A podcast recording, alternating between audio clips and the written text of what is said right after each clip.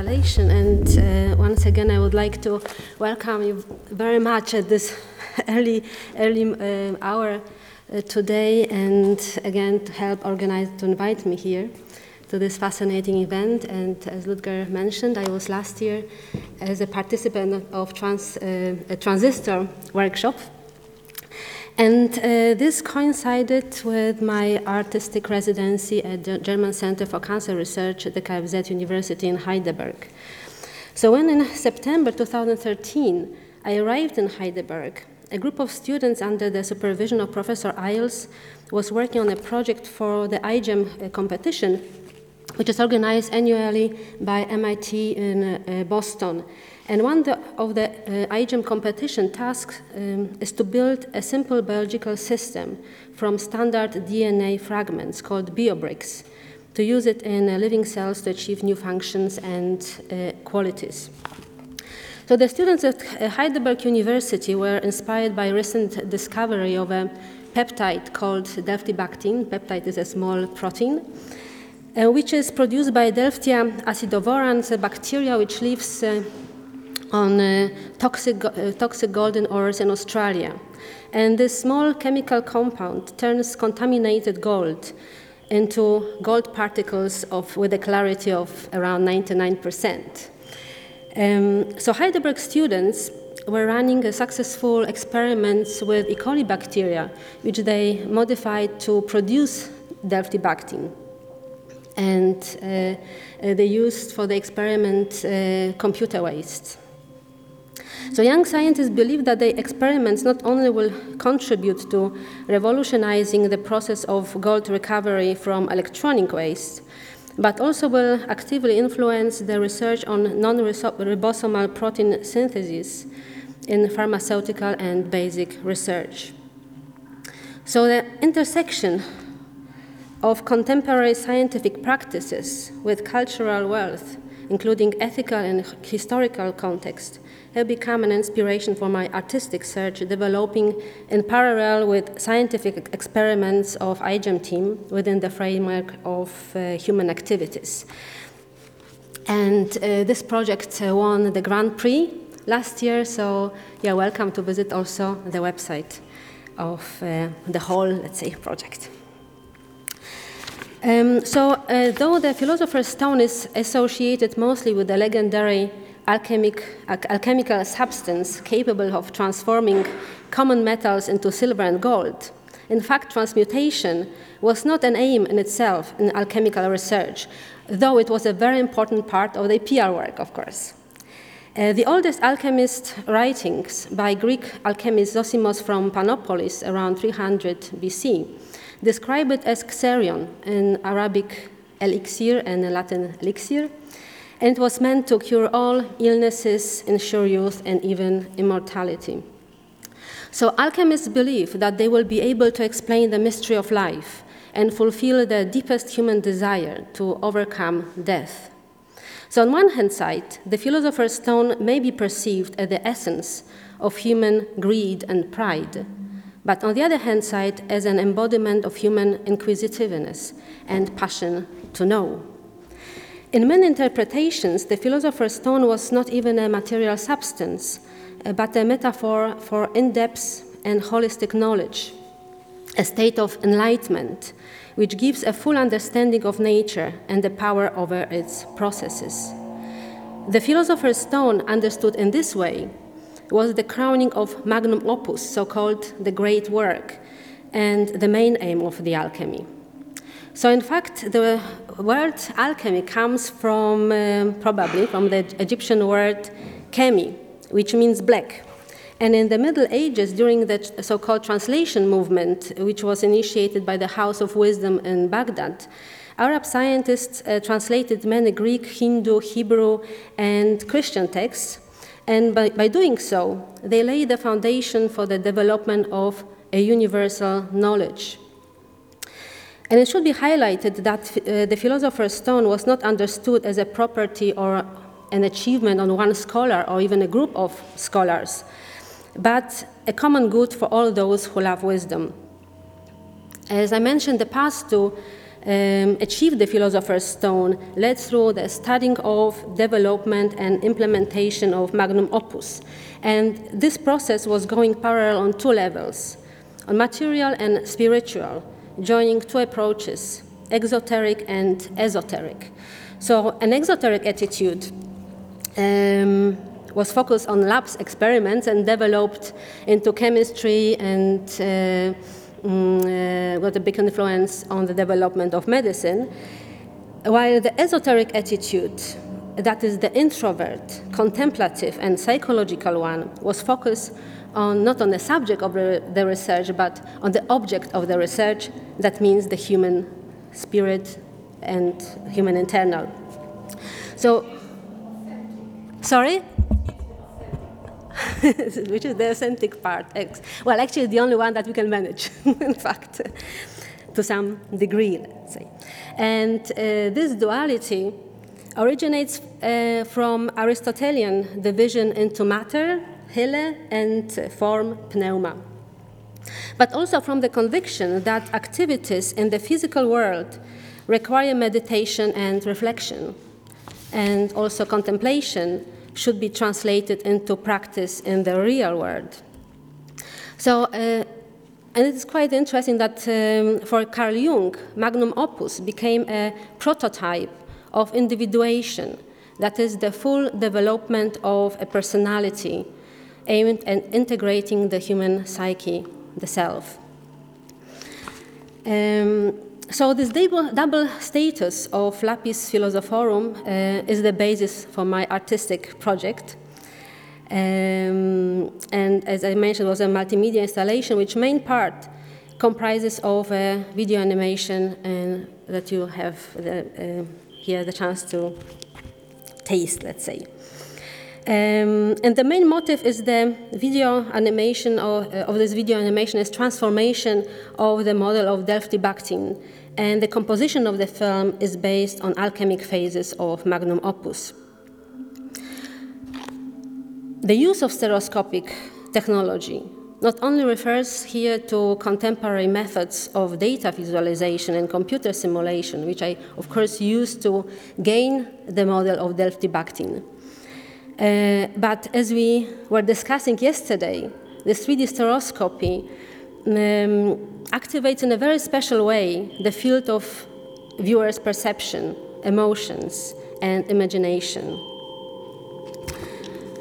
So, um, for the alchemist, the first step towards lapis philosophorum was nigredo.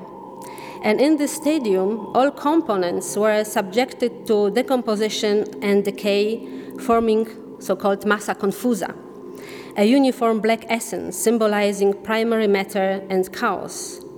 In analytic psychology, Nigredo was interpreted as a state visible only from the outside, without differentiating into a subject and an object, consciousness and the unconscious.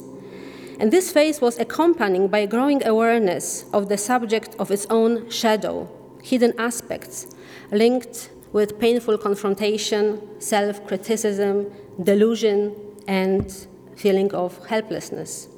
So, in my film, this first stadium uh, of magnum opus is expressed with an image in which computer waste, shredded storage media, uh, humans and bacteria mix, creating um, uniform information and perceptual mass.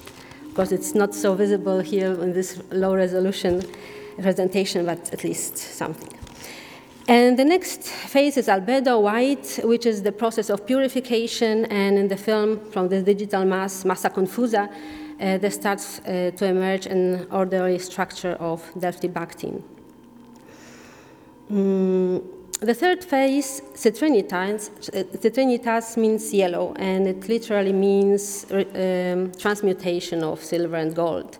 And metaphorically, it refers to the rising of the sun and awakening.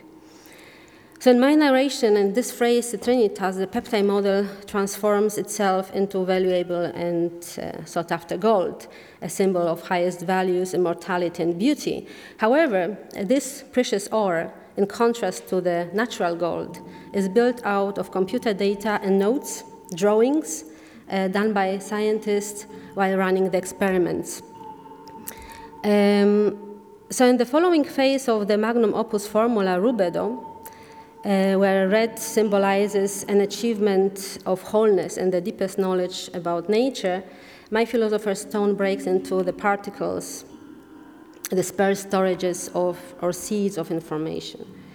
And the final stage, like a postscriptum of, of opus magnum, were multiplication and projection into the world.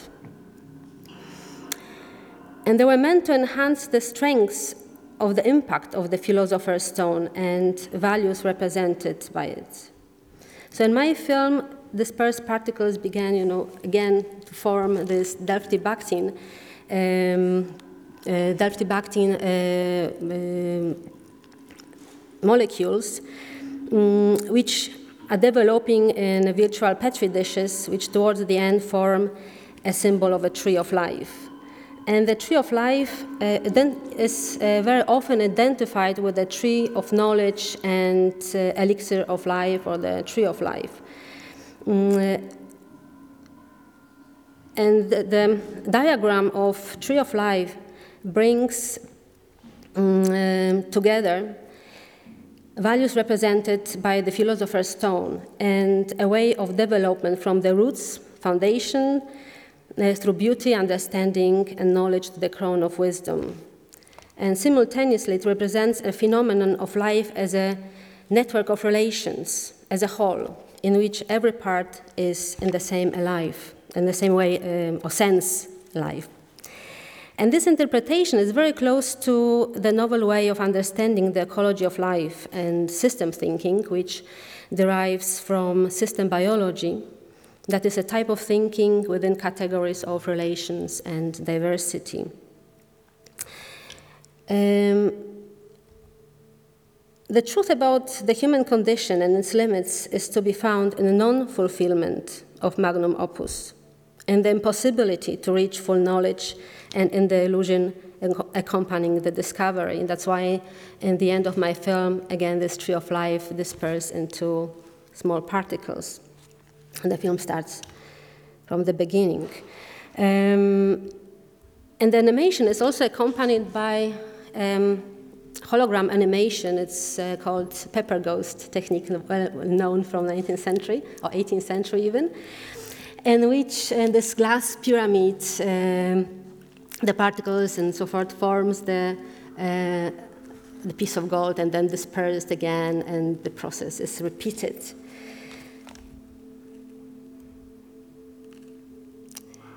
But a part of this truth about the limitation of human cognition uh, is also a continuing desire to overcome boundaries and to create new structures of thinking in encompassing massa confusa.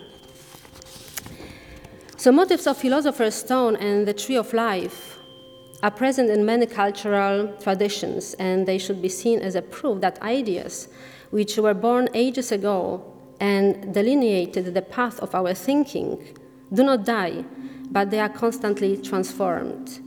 We are still in search for the philosopher's stone. Of course, we don't believe now in some hidden uh, magical substance uh, hidden in the nature which will solve all our problems.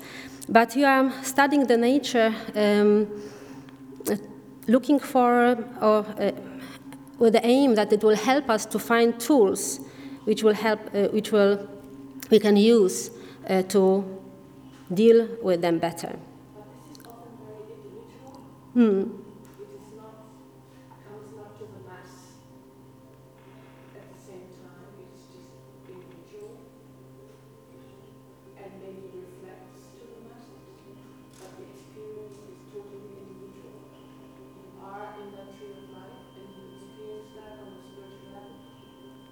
Well, I'm not talking, yes, of course, this is the, this, uh, uh, as we have to remember that Philosopher's Stone got this, uh, joined these two parallel, parallel um, paths, let's say. On one hand side, uh, dealing with, uh, with the matter, and on the other hand side, dealing with ethics and sp on spiritual level, uh, and was trying to join this um, Western duality, of course.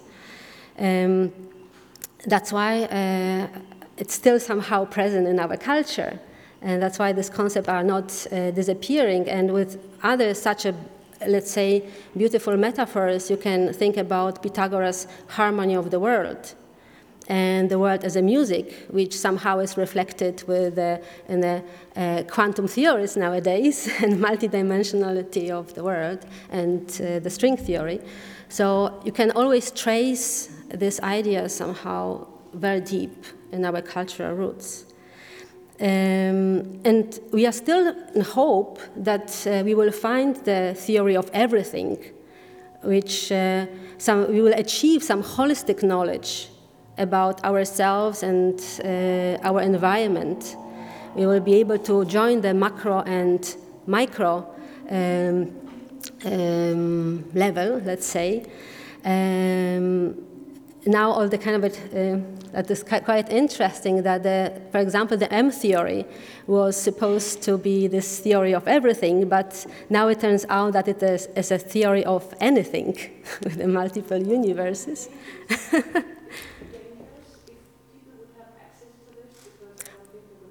Uh, well, th this is a, another, another matter because personally, I think, referring to this opus magnum, that we are at the stage of Nigredo. Um, that is the first step um, in our path to wisdom. So, this is a time of the confusion, but also growing awareness of our civilization and, and uh, human shadows. And I am somehow deeply optimistic, and uh, today, at the time of, time of great development of science, information transfer, and also interhuman communication, we are more and more aware that uh, knowledge sharing is not only the basis of scientific progress, but also the progress of civilization in general. Of course, of course, the question arises if we will be ever able to overcome a particularism of our thinking, interests, and context, and to achieve a universal knowledge which we could use wisely. Yeah? So this question remains open somehow. Uh, so I would like to finish my presentation this, with this question. and uh, we've got still five minutes of the talk, so I'm happy to manage on time.